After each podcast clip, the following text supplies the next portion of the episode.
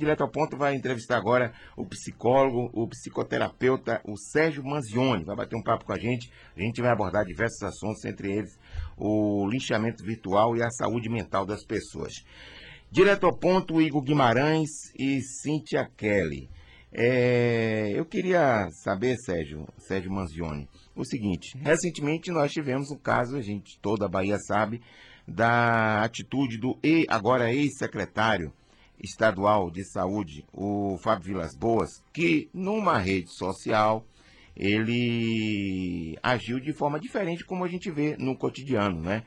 Ele terminou agredindo uma pessoa em função disso. Em cima desse exemplo que eu estou te dando, por que, é que as pessoas são tão bravas nas redes sociais, seja elas fechadas, como é o caso de um, de um, de um, de um Instagram, onde ele tem, um direct, ou o WhatsApp, e também em redes sociais, o próprio Instagram, que tem exposição, e também o Facebook. Por que as pessoas são tão bravas nas redes sociais? Bom dia, Sérgio. Bom dia a você, bom dia aos ouvintes.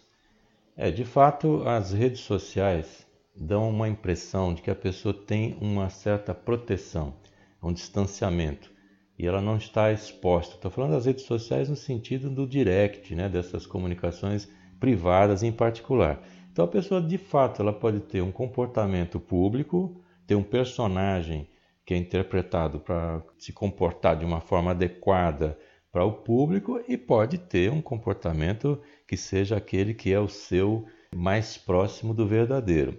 A pessoa fala algo na, na esperança ou na certeza de que aquilo não vai vir a público sempre protegida. Esses são os casos, como você está falando, que lidam através de mensagens aí de WhatsApp ou do próprio é, do Instagram. Em outras condições também tem a ver com o contexto que essas conversas são feitas. Existem naturalmente pessoas que discutem através do, do direct do WhatsApp. Isso nunca vem a público, mas aí é o contexto das coisas e também a que ponto chega essas agressões, a que ponto chega esse assédio moral, se for até o caso, e esse tipo de violência psicológica. Então a rede dá uma falsa impressão de que a pessoa está distante ou está protegida. Por isso que muita gente utiliza a rede como um, uma mídia, né? um caminho para manifestar aquele ódio contido, aquela frustração contida, acaba se manifestando aí através desse tipo de comunicação. Ok, Sérgio, você atribui esse tipo de agressividade que as pessoas cometem nas redes sociais ao meio, o meio que dá uma interferência nesse comportamento das pessoas, ou você acha que isso é coisa da personalidade? Que a pessoa é, ela fica contida durante um determinado tempo e quando tem uma possibilidade de, de exposição desse tipo, ela se manifesta. Personalidade ou meio? O que você atribui esse tipo de comportamento? Eu sempre costumo dizer que a internet, as redes sociais, elas são apenas uma mídia, são apenas um meio. Nas duas pontas aí tem pessoas. Então, o meio, no caso, pode facilitar essa expressão do que a pessoa está sentindo. Agora, do outro lado, como existe aí uma pessoa de fato, ela está sentindo alguma coisa, ela está com raiva, ela está frustrada, ou ela está triste, qualquer tipo de emoção que ela esteja sentindo, hoje está mais fácil ela expressar isso através da, das redes sociais, da internet de uma forma geral, coisa que antes não tinha, né? Você não tinha essa facilidade de se expor ao mundo todo. Hoje você pode falar com alguém que está do outro lado do planeta instantaneamente e, e sem nenhum problema. A tecnologia é muito boa, sempre é uma coisa que vai avançando. Agora, é, por trás sempre de tudo tem as pessoas. Agora, causa ou as causas que levam essas pessoas a se manifestar dessa forma violenta, aí já, já é uma outra parte. Sérgio, é, eu, eu falei com você né, sobre é, essa, esse suicídio do Lucas Santos, o filho da cantora Valquíria, da banda Magníficos, né, quando eu convidei você. Né, preciso contextualizar. Ele gravou um vídeo no TikTok e ele é, com os amigos meio que simulavam um carinho, um beijo e as pessoas passaram a atacar, dizer que ele era gay, como se isso fosse uma coisa absurda, né? Ou fosse um xingamento, é, coisas desse tipo. Aí ele gravou um outro vídeo para se justificar e depois desse vídeo que ele gravou, ele tirou a, a própria vida. Eu queria saber de você, a gente está falando dessa agressividade das pessoas nas redes sociais, mas eu queria também entender essa fragilidade das pessoas, né? É, ontem estava comentando que as pessoas, é, já que elas querem se, se exibir nas redes sociais, é um direito que todo mundo tem, que elas façam isso quando elas estiverem é, é, é fortalecidas, psicologicamente, emocionalmente. Porque é, o, o, a crítica do outro ser tão forte a ponto de você tirar sua vida, eu acho que é uma fragilidade muito grande. E aí eu queria saber de você, eu posso estar equivocada também, e eu queria saber de você, existe essa fragilidade de fato nas pessoas? Hoje em dia as pessoas estão mais fragilizadas e a gente acaba não sabendo, não percebendo isso. Como é que você analisa esse, esse nesse contexto geral, né, da pessoa que tira a própria vida e, obviamente, daquelas pessoas que, de certa forma, contribuíram para aquilo? Olha, é um assunto complexo que tem vários componentes e várias variáveis aí. Então, muita gente se expõe na rede, recebe críticas é, contrárias, até ofensivas, e isso não as leva a tirar a própria vida. Então, o suicida ele tem uma tendência, a pessoa que se suicida ela já tem uma tendência a ser suicida. Os componentes contextuais vão favorecer com que a pessoa possa tomar esse tipo de atitude. Agora, apenas uma crítica no TikTok, uma crítica na internet, provavelmente esse rapaz ele não sofreu apenas uma crítica. Então ele não se suicidou apenas porque eh, viu um comentário negativo. É provavelmente uma soma, é um somatório de coisas que vem acontecendo durante a vida dele e que chega num ponto de sofrimento tal que a pessoa não vê saída e a única saída que vê para eliminar o sofrimento é tirando a própria vida. Porque o suicida ele não, ele não quer se matar no sentido simples assim. Ele quer eliminar um sofrimento no qual ele não consegue lidar mais. Então, esse rapaz, assim como a grande maioria dos suicidas, ele, eles vão dando sinais ao longo aí da vida, ao longo de, de um tempo, são sinais. E o que acontece num caso como o dele, existem aí basicamente três componentes que eu considero importantes. Que a turma diz assim, olha, a internet está doente, não é? como disse a, mãe do rapaz. Então, a internet ela não está doente. O que estão doentes são as pessoas que estão utilizando esse caminho para se manifestarem. Não é o meio aí que, voltando àquela pergunta anterior, não é, não é esse meio que vai é dizer para a pessoa fazer isso de uma forma ou de outra. Então, provavelmente aí são três elementos: o meio, a própria tendência suicida desse rapaz, tem também a parte do agressor, dos agressores, que são pessoas que eh, vão atacar o outro, vão fazer esse linchamento ou vão fazer qualquer tipo de manifestação. E alguns dizem que era só uma brincadeira, a gente estava se divertindo, existe uma série de justificativas, que é um terceiro elemento, e eu acrescentaria um quarto elemento, que é a rede de apoio das pessoas, familiares e amigos. Porque, como eu estava dizendo, o suicida ele dá sinais, mas eles têm que ser percebidos. As pessoas que estão em volta têm que entender os sinais. E muitas vezes são, os sinais são muito claros. E outras vezes a pessoa diz: Não, eu não, não vou interferir na vida do meu filho, que isso aí é uma invasão de privacidade, etc. E eu, particularmente, acho que tem que estar ciente, sim, do que é que o filho, até uma certa idade, naturalmente, o que é que ele está fazendo na internet. A gente vê inúmeros casos de meninas na faixa de 9, 10 anos que estão se comunicando com outras pessoas, que, que até adultos, se fazendo passar por crianças e seduzindo e todo tipo de violência sexual, inclusive. Então é preciso ficar de olho, é preciso ver os sinais. A pessoa vai ficando mais tímida ou vai ficando ausente, ela vai dando sinais de insatisfação. Qualquer mudança comportamental muito grande, ela precisa ser avaliada. Então diz assim, não, mas ele sempre foi assim, quieto, calado, fica num canto, tem que avaliar também tem que trabalhar sempre com essa avaliação, porque a Organização Mundial de Saúde coloca que 90% dos casos de suicídio poderiam ter sido evitados. 90% é um número alto. E por que, que isso poderia ser evitado? Exatamente prestando atenção nos sinais, os amigos se movimentando. Hoje em dia, a sociedade, as pessoas parece que têm uma certa dificuldade de dizer algo para pessoas como se estivesse invadindo, comunicando, e dizer assim, não, mas é necessário, você precisa falar com as pessoas e precisa principalmente ouvir as pessoas, porque a partir do que você ouve é que você pode ajudar alguém, né? Pois é, é, é, é, a gente precisa realmente estar atento. Inclusive, a mãe da, do menino, né, do Lucas, disse que ele estava num processo de depressão, né? Então, realmente, é, é, um gatilho, né? Esse tipo de comportamento das redes sociais. Mas aí também a gente vem para uma outra questão, Sérgio. A forma como as pessoas se expõem.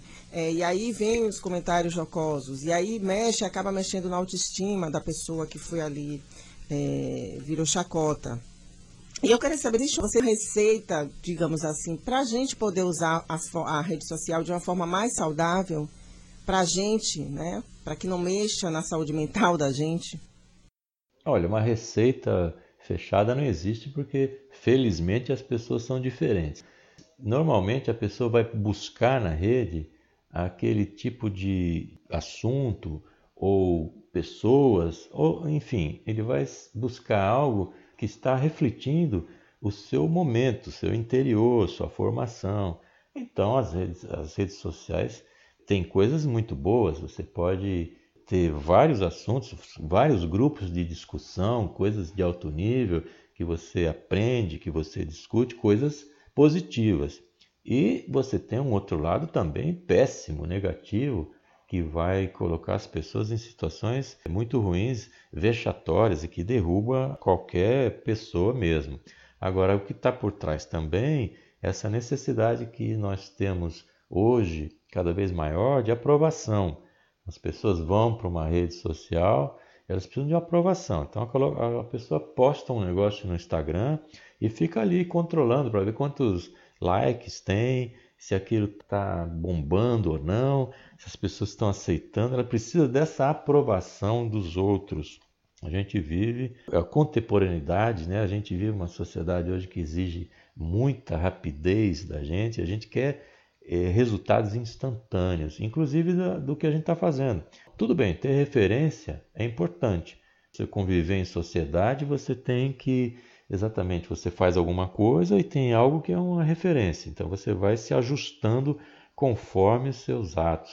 Mas nas redes, isso se torna uma velocidade muito grande. Você vê assim, a pessoa manda uma mensagem no WhatsApp, fica de olho para ver se a marquinha azul aparece.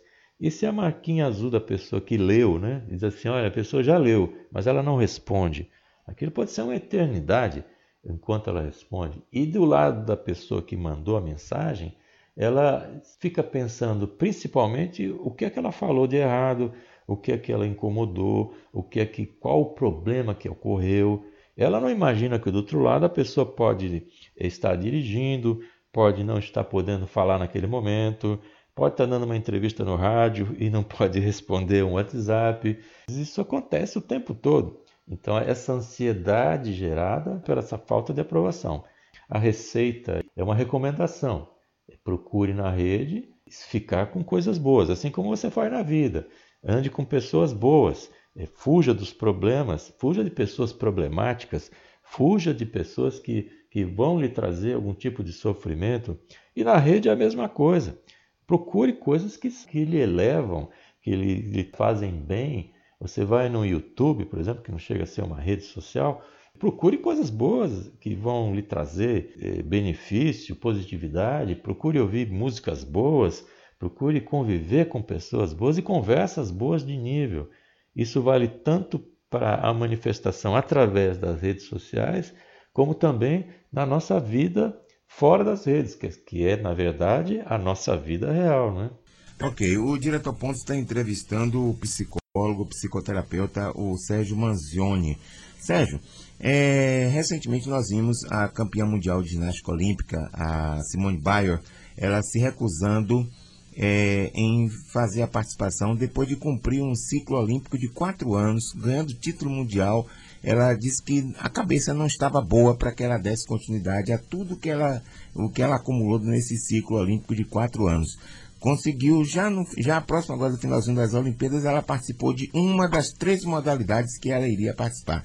E ela disse que não estava bem de cabeça. Por que, que isso acontece também com atletas que são bem-sucedidos, que têm boa remuneração, têm status de reconhecimento social e ainda assim eles ficam com esse processo de depressão? É principalmente porque a maior parte desses atletas não tem um acompanhamento psicológico, não tem uma preparação psicológica para poder lidar com a fama. Lidar com a fama não é algo tão simples. Muita gente lida com isso com facilidade, mas a fama já derrubou muita gente, porque passa a se exigir um grau de perfeição para atender às expectativas dos outros. Então, enquanto a gente vive para atender expectativas externas, a gente deixa de viver nossa realidade, deixa de viver a nossa maneira, a, nossa própria maneira de viver. A Simone Biles é uma pessoa que, antes da Olimpíada, o ano passado, né, ela já era considerada a estrela da Olimpíada. Ela é considerada a, a pessoa que, que modificava toda a que é a grande estrela, né? E esse peso é enorme. Uma pessoa assim de uma capacidade impressionante, um atleta de alto rendimento, é uma pessoa que nesta Olimpíada aqui, né, quando ela começou a participar, em todas as provas ela errou, ela cometeu erros, e mesmo assim ela se classificou em primeiro colocado mesmo com erros. Se exige uma perfeição das pessoas que é impossível, não tem ninguém perfeito. Buscar essa perfeição é algo que vai tomando conta, é muita exigência, a pessoa começa a sair fora do mundo pé no chão, né? sai o, o, o pé no chão, some, tem muita pressão, você vai ter que conseguir, você é possível, você vai. E a cabeça, sem um acompanhamento psicológico, vai entrando em conflitos internos. E ela realmente fez algo sensacional, que foi abdicar disso e dizer, olha, preciso cuidar da minha saúde mental. E foi ótimo. E o mais importante ainda é que toda a delegação apoiou e aí a partir disso disparou uma série de comentários de outros atletas em outras modalidades dizendo que de fato eles não têm nenhum tipo de preparo psicológico. E esse tipo também de treinamento que esses atletas estão submetidos, por vezes, são treinamentos muito agressivos, né? treinamentos que exigem demais, a coisa assim, tapafúrdia, né? porque vai colocando a pessoa em provas assim, até emocionais, exigindo, e muitas vezes, até nessa própria Olimpíada, eu já vi treinadores que exigem, é uma coisa assim que passa do, de qualquer limite, porque é algo que você vai manifestar, o atleta, a preparação tal, mas é só isso. A vida é muito mais que isso, e a Simone Biles deu esse exemplo bastante claro para todo o mundo, que a vida é muito maior do que uma medalha de ouro, a vida é muito maior do que ser a estrela da Olimpíada. Então a gente tem que prestar atenção primeiro é na vida da gente, o resto é a manifestação de algum personagem, de alguma atividade que a gente pode ser melhor que os outros. Mas a vida é muito maior do que isso e parabéns aí a Simone Biles e a todos aqueles que abdicam desse tipo de atividade agressiva para cuidar da sua própria saúde mental. E isso é fundamental e cada vez mais importante. A gente tem que saber lidar com isso até para lidar com as redes sociais e evitar uma série de problemas. Um outro detalhe também, fugindo um pouco desse assunto e partindo para a questão do assédio moral. É, senhor deve ter acompanhado também recentemente o caso envolvendo o presidente da CBF, que foi afastado, já vai completar três meses que ele está afastado do cargo por causa de assédio moral contra uma funcionária da instituição. Por que que isso acontece? Ele, presidente, ela é uma assessora direta. Ela levou, ela inclusive abriu mão de uma proposta que foi feita e ela registrou isso na polícia, já está no Ministério Público do Rio de Janeiro. É uma proposta de 8 milhões de reais para poder ela não, para ela não abrir a boca, não passar essa informação adiante. 8 milhões, ainda assim, ela recusou e entendeu que tinha que fazer a denúncia. Por que que existem tantos casos de assédio moral ainda? Aí foi sexual, não? Assédio moral e, é, e sexual também, os dois. É, a gente tem uma cultura machista que é um pano de fundo para esse tipo de manifestação.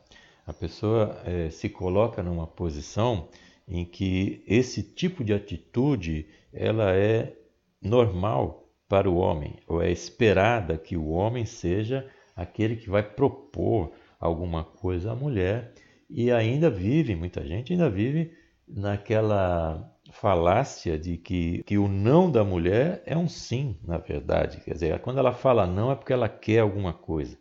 Quando a mulher diz não é não, ela não está dizendo, não está fazendo charminho, não, não quer dizer nada disso. E a pessoa está lastreada assim nesse machismo, se coloca nessa posição.